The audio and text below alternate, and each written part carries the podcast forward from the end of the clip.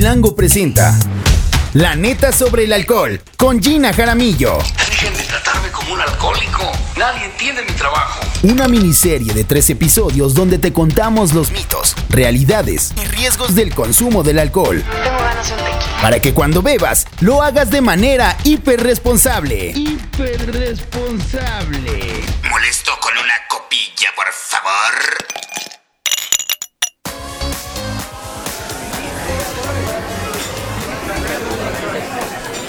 ¿Ya te vas, amigui?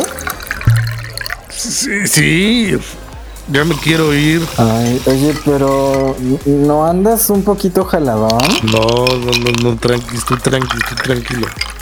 Yo te aviso cuando llegue, ¿va? Ah, bueno, con cuidado, amix. Ea, ea, ea, ea.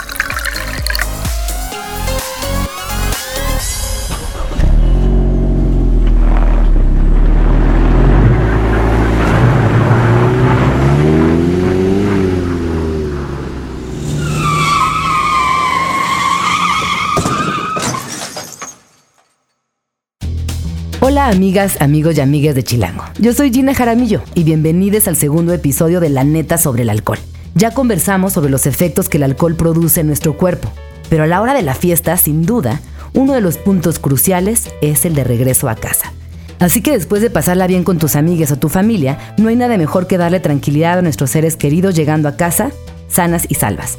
Así que, ¿qué les parece si escuchamos algunas recomendaciones para cuidarnos entre todos?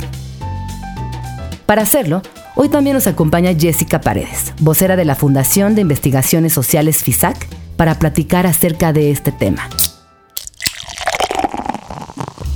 Bienvenida, ¿cómo estás? Me da mucho gusto verte nuevamente. Hola Gina, muchísimas gracias. Igualmente, y bueno, platiquemos respecto al tema de alcohol y volante. Oye, esta es una duda que seguramente muchas personas tenemos. ¿Qué tan cierto es que si una persona es capaz de hacer un 4, puede manejar? Mira, número uno, no podemos decir, ay, si hizo el 4 ya puede manejar. Si consumió bebidas con alcohol, que no maneje. Es lo mejor que podemos decidir. Ahora, ¿por qué se habla mucho de este famoso 4? Porque lo que estamos viendo es la coordinación.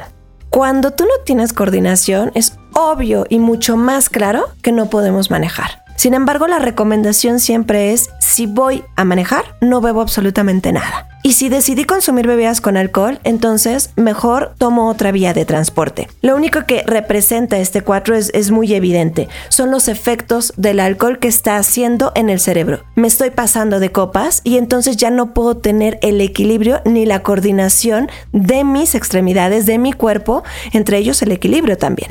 Claro. Oye, y dentro de estos mitos y realidades, ¿qué hay, por ejemplo, en estoy tomando poquito, pero estoy mezclando? ¿Eso afecta en realidad? Mezclar bebidas diferentes ocasiona que me emborrache más rápido. Falsísimo. ¡Wow! ¿Qué tiene que ver? Uh -huh. A ver, la cebada, ¿no? Puedes producir cerveza. La uva puedes producir vino. De, ¿qué se te ocurre? La papa, vodka. Eh, de la caña, un ron. De la uva también puedo producir un brandy. Pero realmente lo que me va a hacer un efecto si abuso de, embriagarme es el alcohol. No importa de dónde provenga, es el etanol. Y el etanol es igual en todas estas bebidas. Es decir, alcohol es alcohol. Entonces, es falso decir que me emborraché porque me crucé. Oye, Jessica, nos acabas de derribar el mito eh, común más... Eh citado. Yo creo que toda la gente dice, no, es que tomé muy poquito, pero como mezclé. Así que muchas gracias por este dato. La verdad que sirve mucho. ¿De dónde viene el mito? Digo, sí, pues eh, de una persona tomando seguramente. De una persona que ya se acabó, por ejemplo, una botella que tenían por ahí, abrió otra y al final eh, fueron a la tienda por unas cervezas y entonces ya tomaron ron, tequila, cervezas y entonces dicen, ya, fue, me crucé, no la yo. mezcla, Claro. no fui yo. No, definitivamente lo que está pasando aquí es que me excedí. Tomé más alcohol. Estoy tomando demasiadas copas. ¿Por qué? Porque alcohol es alcohol. De cualquier categoría, de cualquier bebida, lo que va a hacer los efectos en mi cuerpo es el alcohol. Definitivamente, oye, pues datazo, ¿eh? Oye, sí que sin duda una de las grandes conversaciones previas a regresar a casa si estás tomando es cómo evitar el alcoholímetro. Me como cuatro mentas, me tomo un café, un vaso de leche, hasta drogas, cocaína incluso, es como una de las conversaciones habituales. ¿Qué opinas al respecto o qué dirías de esto? Voy a dividirlo en dos puntos, Gina. Por un lado, uno, evitar el alcoholímetro como tal, es decir, buscar otras calles, ver dónde están, es lo peor que podemos hacer. ¿Por qué?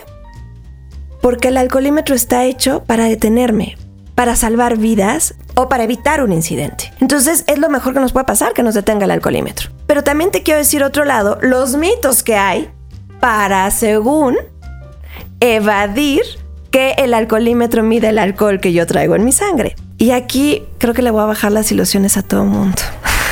De nuevo. De nuevo. Eh, chupar una moneda, eh, comer pasto, papel de estraza, echarme todo el tubo de pastillas y de chicles, nada funciona. Lo siento. ¿Por qué? Porque el alcoholímetro no mide el aliento. El alcoholímetro mide el aire expirado.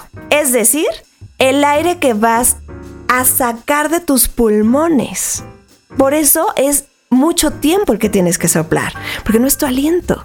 Es ese aire que va a tomar el alcohol que viene de tus pulmones, que viene de tu sangre, ¿ok? Y que se va a hacer evidente en el número en el aparato del alcoholímetro. Pero entonces no hay forma de evadirlo. ¿Por qué? Porque justo no importa que te comas una cebolla los tacos con más chile y, cebolla que puedas, tendrás un pésimo aliento, ¿no? Pero, pero eso no quita el que va a salir el número adecuado en el alcoholímetro. Así que amigues, si quieren evitar el alcoholímetro, pues no salgan tomados, no manejen tomados, tomades. Jessica, hay una parte que evidentemente siempre queremos evitar. Eh, conversar acerca de las consecuencias que enfrenta una persona por conducir en estado de ebriedad. ¿Nos contarías un poco? Porque para mí es, es fundamental. Claro, muy, muy importante pregunta. Uno, porque si hay un incidente, un accidente de tránsito, donde está relacionado eh, eh, que el conductor haya bebido, se sigue de oficio. No es necesaria una denuncia para que se haga un proceso. ¿De qué dependen las sanciones? De muchas cosas, de los daños que haya provocado. Si hay daños a objetos, es decir, daños a la nación o daños a un tercero, obviamente se tiene que pagar el daño. Y adicionalmente, si hay heridos o hay muerte, definitivamente es un proceso penal. Lo que es importante considerar es que algunos pueden estar diciendo, ay, pero yo tengo seguro. Los seguros no se hacen cargo cuando el conductor ha bebido. Por eso, completamente el mensaje es, si voy a manejar, no consumo bebidas con alcohol y sobre todo por esta responsabilidad que debemos de tener al conducir. Ahora, lo que yo los invitaría es a planear a planear sus salidas. Totalmente. Diviértanse. No estamos en contra de que consumas bebidas con alcohol, pero aprendamos a divertirnos y que una noche no sea una mala experiencia, sino que sea la más divertida de nuestra vida. Planeemos cómo vamos a regresar a casa. Con un conductor dentro del grupo de chavos que vamos, alguien que nos va a ir a recoger, eh, tomar una forma de transporte adicional, ya sea un taxi, una, una reunión, eh, un auto de plataforma o hasta un transporte público que hay en horarios nocturnos. Totalmente de acuerdo. Jessica, esto que nos acabas de compartir es fundamental, sumamente interesante y sin duda son tips, pequeños ajustes que podemos hacer en nuestras salidas y que cambiarán por completo nuestra experiencia. Vamos a escuchar acerca de un caso que quizás recuerdan, sucedió aquí en el 2017 en Avenida Reforma, cuyo conductor manejaba en estado de ebriedad a casi 200 kilómetros por hora y las consecuencias fueron terribles.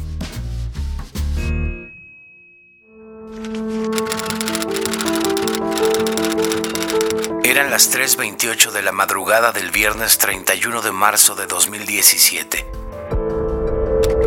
Cinco jóvenes de entre 27 y 30 años salían de un bar en Polanco, en la Ciudad de México. A las 3.33, solo seis minutos después y a casi 200 kilómetros por hora a bordo de un automóvil blanco, cuatro de los acompañantes murieron. El coche, de lujo, partido por la mitad por un poste. El conductor, en estado de ebriedad, el único sobreviviente. Luego, el silencio. Después, las noticias. El pasado viernes le informamos de un trágico, de un impresionante accidente automovilístico que ocurrió en el Paseo de la Reforma, aquí en la Ciudad de México. Cuatro personas perdieron la vida y el conductor prácticamente resultó ileso. La causa, la mezcla de alcohol y el volante. Este es justo el momento del choque. Antes de los tragos, no todos los acompañantes se conocían. En el auto viajaban Mariana, de 29 años, quien se había casado semanas antes en secreto con Gustavo, quien planeaba darle el anillo de compromiso y oficializarlo un mes después, aunque el accidente ya no se lo permitió. La joven era amiga de la infancia de Francisco, de 30 años, y quien era el único que conocía a Martín, causante del accidente. A Julián y a Ilse, ambos de 27 años, los conocieron esa misma noche mientras Mariana le pedía a Ilse que no la dejara sola por el ride que Martín le había ofrecido. Todos abordaron el vehículo. 184.85 kilómetros por hora después, como indicó la entonces Secretaría de Seguridad Pública, el auto quedó partido a la mitad y los cuerpos de los jóvenes esparcidos sobre la acera. Tras un peritaje en el que se determinó que Martín había consumido alcohol, lo sentenciaron a una condena de nueve años y seis meses de prisión, así como al pago de 1.7 millones de pesos a las víctimas del accidente. Sin embargo, dos años después, Martín salió de la cárcel bajo libertad condicional, con un brazalete electrónico, con monitoreo permanente y con la prohibición de consumir drogas, alcohol y volver a manejar un vehículo los seis años restantes de su sentencia. Esto que acabamos de escuchar, sin duda es un caso cruento, terrible y sumamente doloroso que nos recuerda los efectos de mezclar el alcohol y el volante. Ya hablamos qué hacer después de, beber alcohol, pero sobre todo me gustaría que nos paramos a los datos. Imagínense que eh, el INEGI en 2020 registró en México 301.678 accidentes de tránsito, de los cuales 15.028 estuvieron relacionados con conductores con aliento alcohólico, por lo que esto nos demuestra que el 100% de los accidentes relacionados con el alcohol son prevenibles simplemente si decidimos tomar, pero también si elegimos no manejar. Y también es muy importante recordar no caer en un consumo nocivo del alcohol, pues aunque no exista una media del consumo del alcohol, se puede caer en el exceso con tres o más tragos en una sola ocasión para las mujeres o cuatro o más para los hombres. ¿Qué opinas, Jessica? Hasta aquí los accidentes, el texteo, la velocidad. Definitivamente, el conducir es una responsabilidad súper importante. Entonces, por eso hay límites de velocidad, eh, por eso no debemos tener distracciones como lo puede ser un, celular. Y definitivamente, si vamos a manejar, que sea sobrios, sin consumir bebidas con alcohol. Amigas, amigos y amigas de Chilango, esto fue todo por el episodio del día de hoy. Pero no olviden que en la siguiente y última entrega de la neta sobre el alcohol, platicaremos sobre hacks esenciales para evitar accidentes relacionados con el consumo de alcohol. Yo soy Gina Jaramillo. Gracias a Jessica por acompañarnos y no olviden que si toman, no manejen. Adiós.